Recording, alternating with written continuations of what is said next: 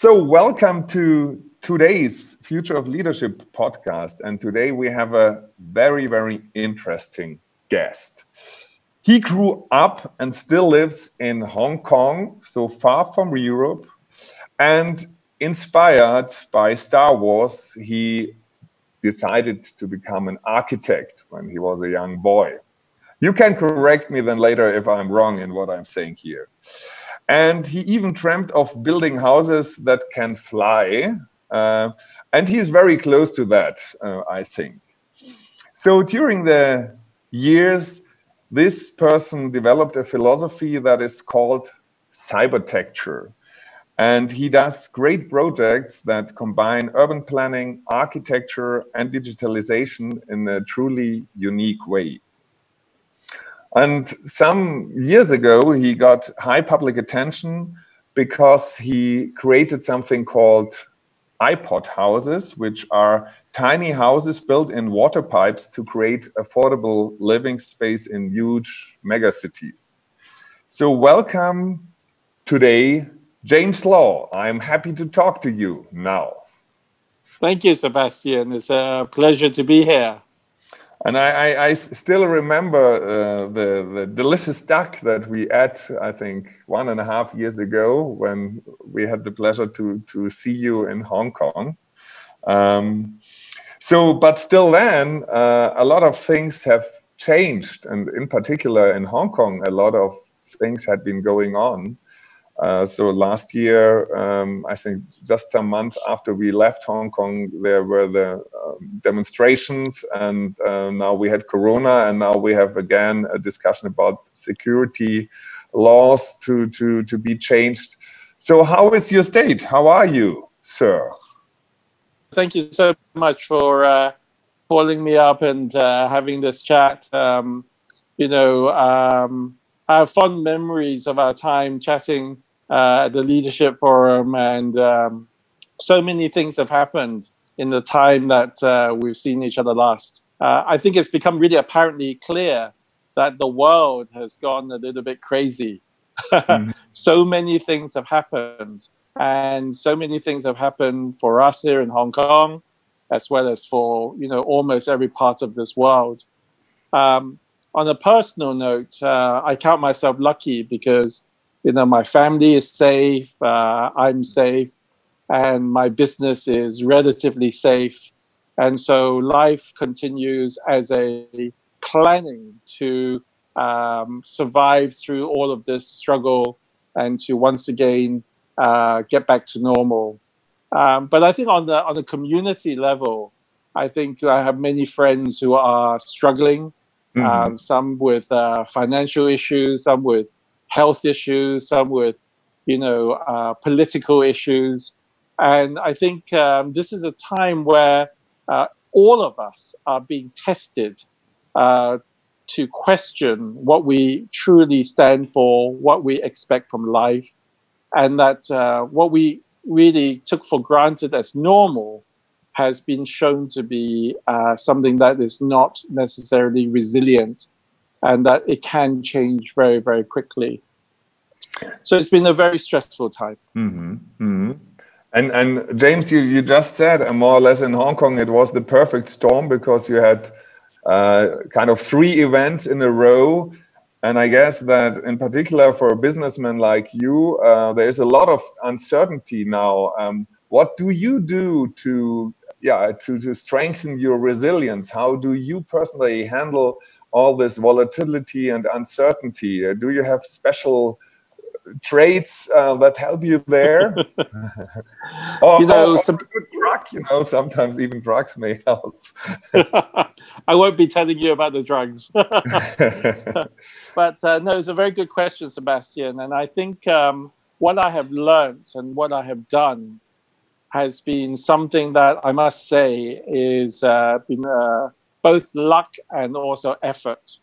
Um, ever since I've been an entrepreneur, I've been learning about what being an entrepreneur at the end of the day truly should be.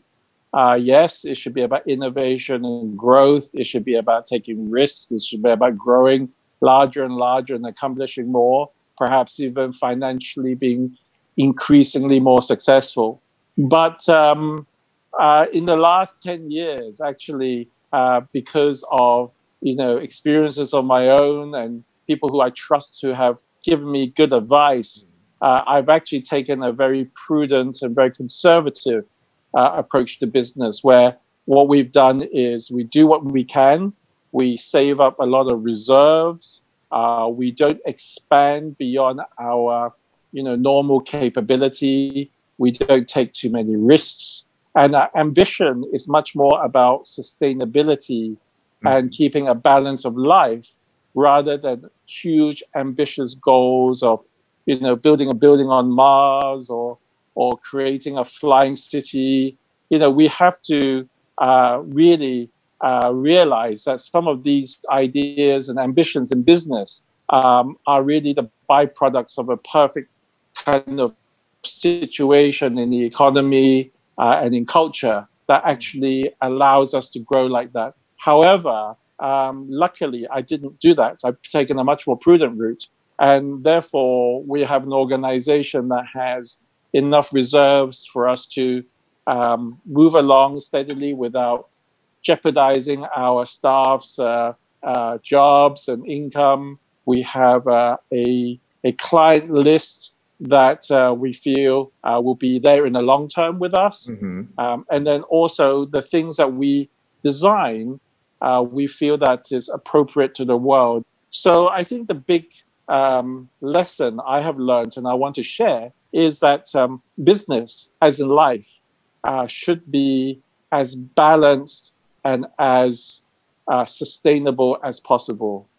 The greed to grow, the ambition to inflate, the need to have ever, ever larger returns on your investment are things which may have been possible in the boom time. But when the reality hits that the world is unsustainable, those growths are not possible. So, so I feel that this business is very much like um, another another room in my house. It's a, it's part of my life it's it's it's i'm very lucky to be doing something that i, I have passion about.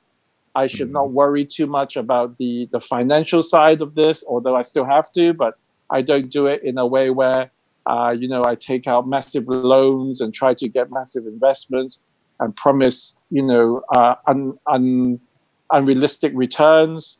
Uh, and i realize that i have to be very close to my market. So recently without you know, traveling so much, many of our international projects have either slowed or stopped.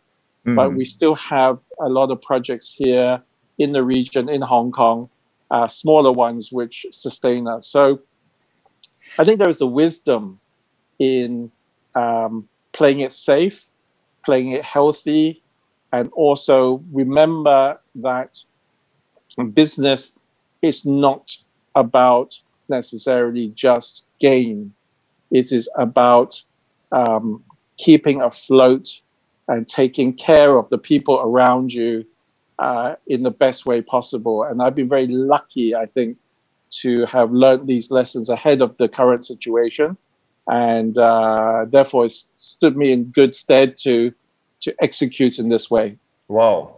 Yeah, I think that's very interesting what you said. I, I, I took, I mean, two major uh, things. One that you said that, you know, this, this windows of opportunity of great growth that this often are really kind of uh, uh, due to luck if certain factors come along and then you find a sweet spot but that you should not think this is normal that this should not be part of your long-term strategy and then the second that you said, it's really important to have balance and to have reserves, so to be prepared um, um, for for crisis that might not be um, very um, um, um, uh, realistic, but where, where there is a chance that a crisis can can happen. Yeah, and but I think as I know, you're doing a lot of large, large projects um, in, in also in the Gulf region. So projects that could trigger, you know, this this demand of getting bigger and bigger and richer and richer. Uh, so was there a certain point of time, uh, a certain specific event that gave you this lesson that you said, even though I have the opportunity to do this kind of big projects, I will I will step back and try to control, let's say, my my growth. Yes, uh, actually, I had a very um, a very real lesson, a very tough time uh, during the 0809 recession. Mm-hmm. Um, at that moment in time, you know, I had about 100 employees uh, working in three or four countries, especially in the Middle East. And uh, we were doing pretty big projects. Uh, and all of a sudden, those projects, you know, were stopped or cancelled in some form. Some have been executed in the end. It took more years than than originally originally planned, but a lot of the big projects were stopped or cancelled. And uh, so I had a lot of people who were my employees that I had to let go because mm. uh, I couldn't sustain their employment with myself. And then I realized that uh, you know being an employer, um, there is a, a lot of um, you know personal investment on, on the side of yourself and your employees to work with you. And therefore, if you want to have that relationship, um, you must be very responsible about that. You know, it's, it's all very well, you know, employing somebody, but when you have to fire them or let them go, mm-hmm. it is very difficult. And it's somebody's livelihood. Mm-hmm. So in 08, 09, I actually downsized um, by about half almost within a year and that was a very very tough tough time and it wasn't just tough uh, uh, because of the people but it was tough financially and it was tough on an emotional level because you know you have to make these difficult decisions mm. and you you nothing was uh, going in the right direction for me at that point um, so it took a number of years to get the optimism back about doing business and growing but then I found that uh, there is a, a kind of an equilibrium that you can reach where you must ask yourself very, very honestly about what you are capable of doing. I.e., mm-hmm. you know, are you are you capable of running a thousand person organization? Are you capable of running a hundred person organization? Or are you comfortable just running a 50 person organization? And and play to your honest strengths mm-hmm. and don't go beyond that. And so after that, basically, I you know I I I recovered. I luckily curated and I had the luck to bring in really great people who've become great friends. We're almost like a family in this company, and um, and I think uh, what we can achieve now as a balance and as a as a cohesion as a smaller company mm-hmm. uh, has been much stronger than us when we were hundred people and so and it's also helped us survive as well. So yeah, the the the the, uh, the meltdown in 0809 was uh, really a uh, uh, a big big lesson in uh, how one finds one's own honest formula in business. Mm-hmm. For me, and I, I follow that. I think that's so interesting what you say here because I think this is kind of a hero's journey that many people in management or in leading positions have to go and to figure out what is the ecosystem in which I as a as a person can flourish is uh, am I really working in the right environment uh, am I doing the right things and um, and and sometimes you feel like being pushed to have all these big ambitions but you do not feel comfortable with them. And and then when you let these ambitions go and you find your core you feel much better. And actually i have the feeling that um, apart from that this corona lockdown for many people was really a tough time and and they were existentially or healthily threatened or even um, uh, you know really lost their lives. The people that were in a more glad position that they were not directed directly affected told me that they valued that they had time to reflect about their life that they had time that they gained because they did not have to travel anymore you know that they that were, were closer to the nature that there was not this stress anymore so um, perhaps uh, one or the other person may have, you know, uh, had the opportunity to to find a little bit more out about what ecosystem fits fits to them. But I can imagine that in a city like Hong Kong, this was really tough because Hong Kong is very dense and there's many people living there. Did you have a total lockdown as well in Hong Kong, actually? We didn't have a uh, actual official lockdown, but there mm. were a lot of measures that the government imposed. Uh, for example, they closed the schools and they suggested that employers give employees the chance to work from home. Mm-hmm. Uh, all of that was very much uh, a natural thing for us here in Hong Kong because we have had this experience back in 2003 with SARS. And at that time, the city really uh, learned uh, how to uh, operate in a way where people were effectively in lockdown, wearing masks, staying at home, working through the internet. And so we we did that um, quite quite quickly and quite naturally.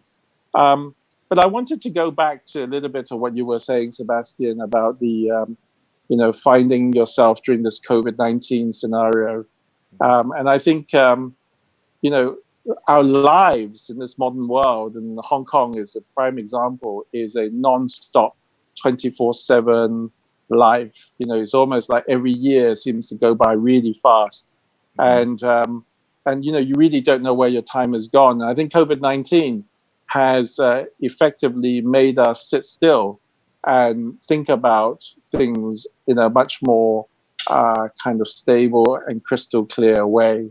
And you know, back to this issue about doing business is I think what drives a lot of us as business owners is you know the what is what is the uh, definition of success you know what is the definition of success so right now i think the definition of success is to have had a, a business that gives you relatively less stress and worries uh, than a business that is over leveraged um, under financed and uh, although previously on the up and up but now you know it's coming straight down and so, you know, the, the definition of success for a business must now be reassessed in the light of COVID 19 mm-hmm. because we know COVID 19 or another form of this kind of disease will come again. Yeah. And uh, if we set ourselves up to, to fall uh, quite uh, painfully every time, we will not be able to get back up again. So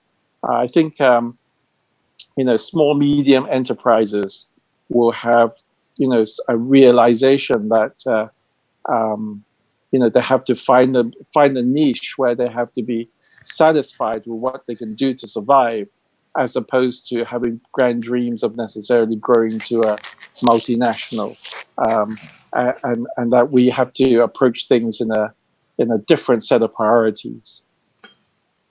Yeah and i, I think um, my feeling is that what what you have mentioned before that one thing which is very important is then purpose that you do what you do not only to grow not only to earn right. money not only to achieve status but that you have right. a social purpose behind that right. and then as a second to really try to be uh, prepared for crisis so to have redundancies to to have a resilient system with with reserves and if you combine both of that, then um, this make might make you as a business owner future proof. Huh? Yeah, I, Sebastian, I think you're onto something there. I think that's the that's a future form of business. I think uh, money will increasingly become less important because we know the fluctuation value of money will get crazier and crazier. It will become crypto to being overinflated and suddenly be suddenly uh, disappear and deflated. So making money as a business just for the sake of making money is a very, very narrow and risky way of doing business now. Uh, having a purpose which gives you the chance that of having another kind of uh, um, language or platform to communicate with the world is very important. Um, people maybe now doing more projects, even in my realm of architecture, where the projects are less about commercial returns. They're a combination of commercial returns and social impact. So, for example, um, housing. Um, th- there is a massive growing market in affordable housing. And so, architects, instead of doing skyscrapers and premium condominiums, um, are now you know, finding there's more opportunities in doing affordable housing. And therefore, it gives you this opportunity as a designer to find purpose in the work because the world has shown to us that only pure commercial return driven projects are very, very risky. You know, a skyscraper is very, very risky, both financially and also you know, ecologically. Mm. But to alleviate the suffering of people uh, for the housing, to give them healthy places to live, safe places as a shelter, uh, is a purpose that is well worth doing and will give return to our profession because uh, you know so many people see architects and lawyers and uh, you know as you know, very commercially driven but in fact our skills are very much tied into the social impact of what we can contribute so i, I, I our, my company has certainly moved in that direction mm-hmm. where we you know we we try our best to work more on projects which you know, feeds us enough to survive, but then lays the foundation for a lot of work in the future where people know that we care, people know that we are real, and people know that uh, we are not just about uh, ourselves, but much more about you know everybody who's going to uh, hopefully be able to afford to live in some of these buildings that we build. I, th- I think um, I once met uh, Muhammad Yunus, uh, this Nobel Peace Laureate. It was a very interesting talk. And he said also, you know, every business should be a social business. So every business that has no social purpose is just a marketing gag to earn money, but it does not have any, you know, kind of sustainability. And I, I think that was very uh, true words. Now, I, I, think what is very interesting is that many of these problems that we as a global community have right now, I mean, they, they become apparent in particular in mega cities and in crisis situations. And for example, uh, when I was now talking to many people that were living in Munich, and Munich is a little village compared to Hong Kong, as you know, um, they said that they felt very threatened by you know social distancing by empty supermarkets by um, this being closely with others on the street but not being able to communicate and then they were really envying people living on the countryside. So what do you think are the impacts that this kind of crisis have on urban planning on on the future of of cities and how people interact there? Will there be lasting changes? Yeah, I, this is a very, very good topic and um, one that you could. I mean, Sebastian, I suggest you do a conference about this because I think it's a really, a really important, important and uh, very, very uh, impactful subject. Look, um, I really think that uh, the world is showing us that uh, for the last 10, 20, 30 years, you know what we've lauded as globalization, and then a byproduct of that has been urbanization and the uh, the massive economic growth driven by cities is one that is tremendously dangerous, tremendously uh, one-sided in its in its thinking. Um, of course, you know, in a world where we've got six and a half billion people all looking for work, all looking for lives, all looking to buy their Prada bag, they all congregate together so that they give opportunities to each other. There is a massive dynamics behind that. That is, of course, uh, part of the engine of economic growth. Mm. But unfortunately, uh, what has been left on the other side of the equation that has not been looked at is that uh, you know it, you can see in nature when any any uh, ecosystem becomes too dense, becomes too overpopulated, becomes too too hot, um, you know, disaster happens. You know, there could be you know anything from catastrophes with extinction to annihilation, self annihilation. This is a natural order. You put you put too many ants in the same box, they will start to kill each other. Mm-hmm. You put too many you put too many dogs in the same room, they won't like each other. Mm-hmm. And I think, um, in a way, uh, I would be quite uh, controversial by saying this, but Sebastian, I really believe that there's now too many people on this planet, uh, and that that problem in itself has been further exacerbated by, you know, more than two thirds of the population by the end of this decade will be all living in close mm-hmm. proximity in cities.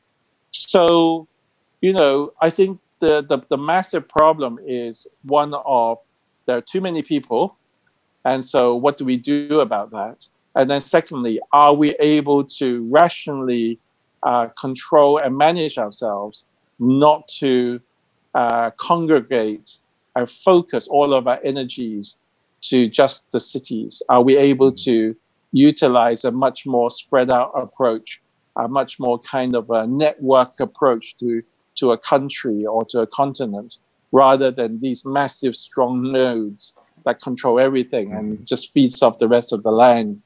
Um, I think both of these issues could be catastrophic for humankind. Mm-hmm. Um, if we continue to believe our cities are a perfect model that we can further perfect and solve problems, I think we are a little bit too, uh, I think we've gone a little bit crazy.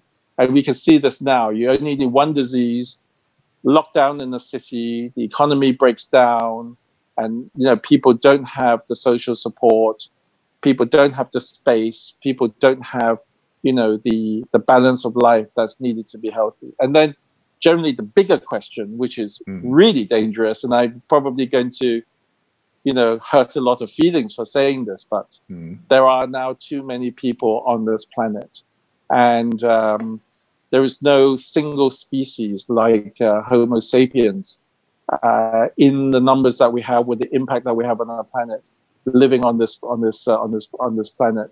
The planet is finite, but the number of people just keeps increasing, and so, you know, maybe we just will be happy just to keep growing and until the day when we start to, you know, annihilate each other, and that's just the natural order. But you know, then that comes with a lot of suffering, and then that also comes with a lot of, I think, a lack of collective wisdom in in how we manage ourselves and you know, if there's one philosophy that I think I've learned a lot in the last six months, is sometimes the most wise progress you you you can make is not to go forward, but to go backwards. You know what I mean? It is not just about problem solving. Sometimes mm-hmm. a problem is not there for you to, to solve. It is about being uh, humble and um, contemplative about the realities around us and for us to you know make those sacrifices in order to be healthy. And it's hmm. not just about moving forwards and say oh we do mega cities smart cities and and then we do buildings which are 500 stories tall that will solve the uh, density issues. And that's not that's not wise in the context of humanity. We need to yeah and and and James, I, I think I mean this is uh, very interesting what you say, and uh, it could be a little bit frustrating because I think uh, many people have the feeling that for sure there is a lot of humans on the earth, but you uh, you can say okay as a species we are too much, but uh, as an individual, everybody wants to have the right to to survive and to live a good life uh, somehow and and as you described I, I also think that you know mega cities are just not the species appropriate environment uh, how a species like we uh, also in the evolution have been used to live. I mean uh, it's just 200 years that that you know people uh, are used to to live uh, in such a huge amount on such a small space.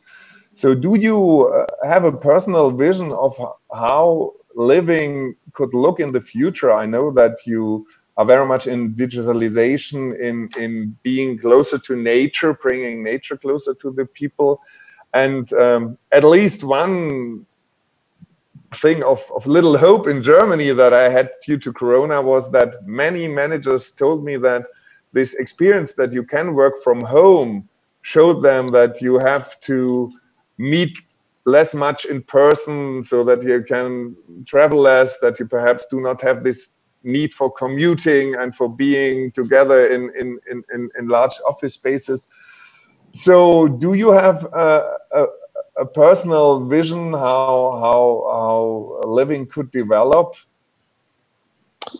Um, yeah that's a that's a the jury is still out on that because i'm still observing how the world is mm. changing and seems to be still changing all the time mm. um, i think overall overall uh, i would like to pursue a vision uh, that is about true sustainability. Mm-hmm.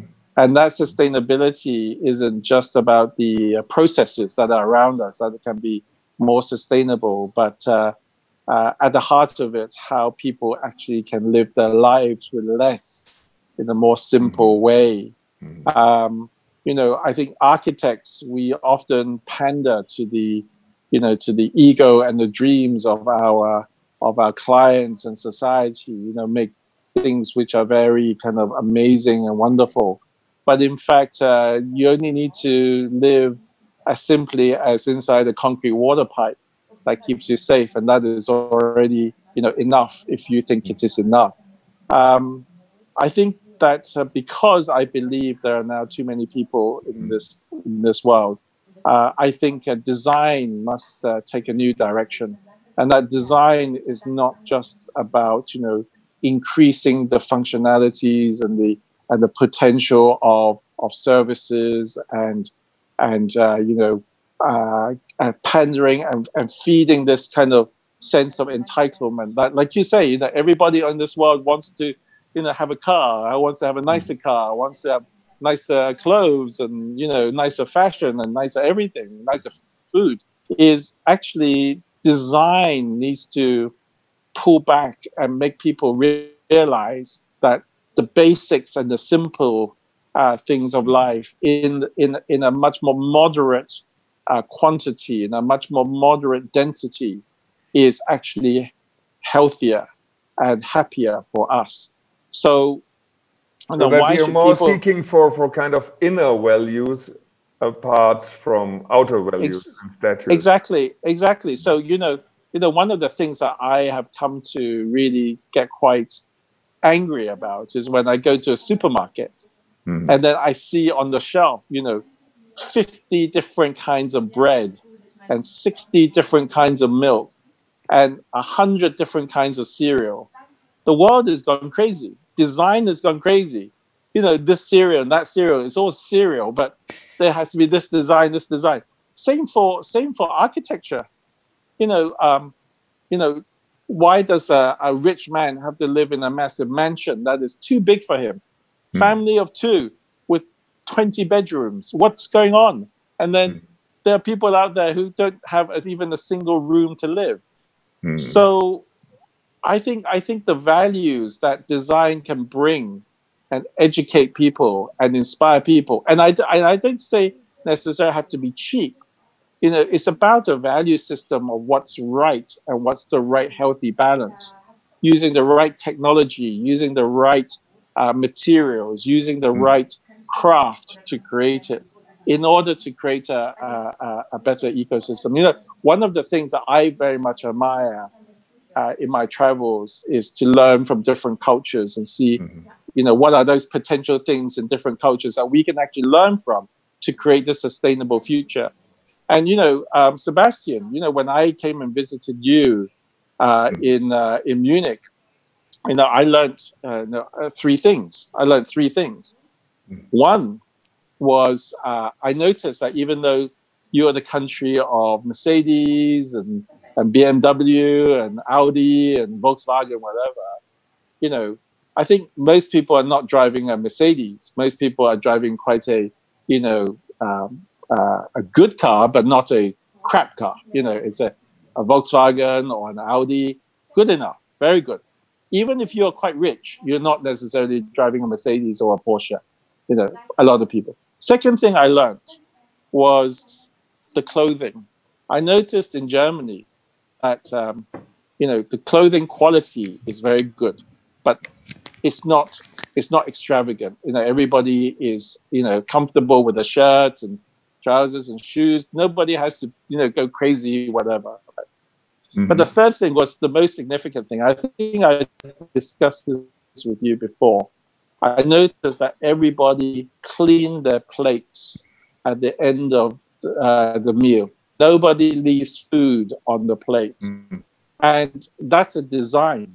That's a mm-hmm. well designed mm-hmm. uh, value. And um, uh, we must do that. So, for example, if we design a shower, why do we design a shower that has mm-hmm. 12 nozzles that is shooting water in every direction? Mm-hmm. Wasteful, wasteful, wasteful. Is it possible to design a shower where you use one fifth of the water, but you get the feeling you got double the water? That's mm-hmm. design, right? That's design. So that's the vision that I want to achieve in the future. Well, now and the future is to is to deliver that sense of you know sustainable value mm-hmm. with the right technologies and innovations that will oh. wake people up. That will wake mm-hmm. people up to mm-hmm. to to the best of what their life is about, and, and take away all of the uh, surplus kind of uh, gimmicks and ego that basically just inflates the price and actually overuses the resources around us. But I, I think this is so interesting what you say because I think um, design really has a very can have a very important impact on uh, how people behave, how people consume. Because um, if I design big houses with big um, storages uh, that, that, want to have a lot of things I buy to, to, to make this house representative. It's something different than if I have a design which is very focused, which doesn't uh, let so many things in here. For example, the house where, where I moved to, um, it's an architect house and there's not so much place for furniture and i personally like that because uh, i do not have to make all these purchasing decisions there. So so i think design if you create an environment that invites for contemplation and for focusing on the things that really matter can really uh, have an impact there uh, yeah I, I think it, i think for a long time design as a business has been um, has allowed design only to be uh, the delivery of pleasure, to the delivery of um, you know function to people. But uh, in anything we do, whether it's design or engineering or medicine or whatever, it is now possible with higher thinking to use it as a vehicle to influence society. Mm. And um, you know, you only have to see like a, a huge example like IKEA. So this company IKEA, um, you know, on one side it's a massively successful company, but the amazing thing in the background is that a couple of things. Uh, there are no investors in in IKEA. IKEA is entirely private. It's a trust. All the money that's made goes back into IKEA to develop new products, to develop new systems, etc., to be healthy. They are very, very sustainable. They develop new materials, how to use it sustainably, how to recycle their, their furniture. Their factories and a lot of their stores are now totally green energy driven. Mm-hmm. And so this enterprise is uh, a design company that has managed to design an entire ecosystem, both at the front and at the back. Mm-hmm. And and I think that's part of the reason why they are very successful, um, is that they are no longer just about growth and just about you know profits. Mm-hmm. It is also like okay, what you make the profits. What do you do? You just give it to shareholders. Mm-hmm. Okay, come on, you know shareholders are never happy enough with their dividends, yeah. right? so let's not have shareholders.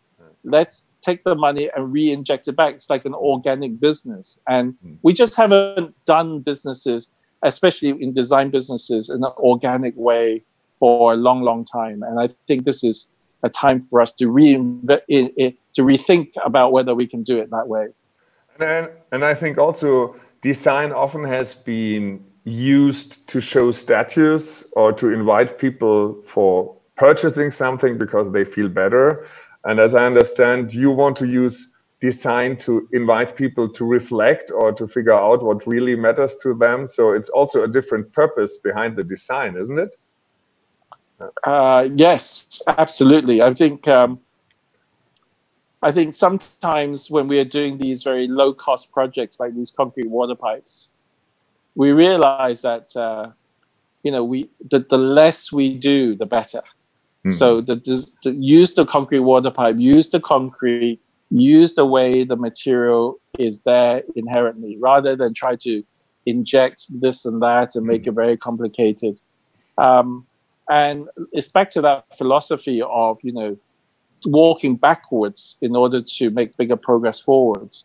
Mm. Is I, I hope the designs that we make have a kind of that uh, manifests itself in the physical side of the design, but then also how people live and work in our designs could find a higher level of of uh, balance, right? So you, you talked about work before. So this thing about working from home or working mm. from office. One of the projects we're doing is our ourselves, you know, our company. I always mm. say to myself, the biggest project we're doing, the longest project we're doing is ourselves. We're mm-hmm. a project. And, uh, and because of COVID 19 and because for so long we let the staff just work from home, um, we have now realized that um, we need to have a hybrid. So what happens is when things calm down and people are now coming back to the studio and office, is we're going to make it available to people to choose whether to work home or from the office or both. And that is, is I think, a design mm-hmm. that is much smarter than what we had before, which is everybody has mm-hmm. to come in at a certain time, everyone has to sit there. And so all of that is design, and all of that is a design that I think can can invest uh, into values which um, we're now rediscovering to be very important. So, so you will also allow people to join meetings where some of you are physically present than virtually. Absolutely, absolutely. I mean, the funny thing is, my colleagues always say, James, we do much better with you out of the office. Don't come, don't come, right? and, and yeah, sometimes a good distance is uh, yeah. yeah, it's relieving. Yeah. so, so you know, I, I take that as a compliment because I think what that does is they've told me there is a space that they need, which is a space without me, mm. but that they cannot do the job without me. This is my company. I'm the leadership here Mm. But then I can still instill leadership through another format, which is mm. things like this, like you know, video conferencing or WhatsApp or or a telephone call. We we think about the space around us so that we allow everybody to have the best space. That's the that's the point of architecture to give everybody the best space, mm. and so that involves um, you know some kind of uh, using new virtual space, like this is virtual space, right? Mm-hmm. Uh, so virtual space in in kind of tandem with real space will become, I think, definitely the the realm of companies in the future. So, um, James, this was very, very inspiring uh, ideas and and thoughts, especially on yeah how design can also impact our thinking our society. Uh, just one uh, last question. So how, how is the situation in hong kong right now? How would you describe that? Well i think i think the situation here in hong kong is very complicated. Mm. uh, i think uh, you know being a hong konger myself you know, I imagine what people felt like when the Berlin Wall came down, mm. or you know, when they were in a concentration camp during the Second World War. You know, I think we're at a moment in history where there's going to be some pretty significant and major changes in our lives hmm. because mm. of the legacy of history and mm. because of the turmoil and changes in politics and we just happen to be in a perfect storm right here in Hong Kong. Uh, we are at that juncture between East and West. We hmm. are in that juncture between the United States and China. Uh, we are, as people, Uh, we lived for so long as uh, colonial citizens under the British, mm-hmm. and then we became, uh, you know, Chinese um, citizens, albeit in a special administrative region. And so we we we are the people who I think have more than anybody else right now in this moment um, have our feet in so many different boats. Uh, and we're trying to balance and see which feet to pick up and put onto another boat and you know how do we keep ourselves afloat and it's a bit of a balancing act that we're doing which is stressful because whether you're a parent being worried about your children whether you're a business owner thinking about the viability of your business or whether you are a young person thinking about where where is my life where is mm-hmm. the where where can I get a stable and fruitful life, or should I fight against a system which I don't like? That's the is that my mission? All of this is um, you know these questions are still out with the jury, and I think we are all very stressed out because of that. But um, if if there's anything, you know, uh, some of the greatest wisdoms we can derive from is uh, to learn from history and um, even the most uh, terrible changes, the most horrible events in history, we have seen people move on, people adapt. Uh, sometimes have to be through longer periods of pain, longer periods of sacrifice, but we move on and and we live on. And so at the end of the day, however complicated things are here in Hong Kong, mm-hmm. we will live on and we will do our best, to work hard to find uh, ourselves again when the new normal has settled down, and um, and I think that would be when we really know whether we have successfully, um, you know, weathered through this metamorphosis because um, uh, we don't know until we've gone through it. It's almost like doing a surgery. You're in the mm-hmm. middle of a surgery, right? Mm-hmm. 3 three mm-hmm. doctors are doing surgery on you, and mm-hmm. you know you really don't know until afterwards whether uh, you've managed to pull through. So um, that's that's I think how I would uh, mm-hmm. uh, explain Hong Kong. We are. It's a little bit of feeling about um, that uh, external factors are there that you as a person as an individual cannot really control but then you focus on your personal vision and your personal purpose or how what is what would you advise the young people that come to your academy and and learn from you about architecture if, if they have a question about how should i you know set the direction for my personal future is there any advice you you would give them um you know, I, I keep telling myself and the people around me, and certainly the students of my academy, mm. I try to teach them to be humble and grateful. Mm. You know, however bad things are, we should still be humble and grateful because in any difficulty, um, there's always a uh, there's always some hope, and that hope isn't supposed to come from a sense of entitlement, like, oh, it should be great, everything should be okay. Why is it not okay? Mm-hmm. No, you have to accept the truth, which mm-hmm. is that things are not good. But then if you're humble and grateful and know that um, it's a gift to be alive, right? Mm-hmm. And that you know you're still breathing and there's still tomorrow, then tomorrow could be a wonderful day. It could be an opportunity day. It could give you a new direction, new insight. And so just to keep that uh, sense of gratefulness and humility and to keep moving forward is what I would like to, you know, advise and to share with, you know, anybody, you know, not just young people. Of course, young people, you know, they may be still very lost at the moment, but, you know, us having a little bit more experience, I think We've mm. seen in the past how we can survive through these things and learn from them and be better people. So for them, it's the same. They just need to be steadfast, humble, and grateful, and and everything will be okay um, in one way or the other. Yeah. James, thank you so much for sharing your thoughts with us and um, yeah, it has been uh, very insightful. I wish you and your family the very best. Thank you.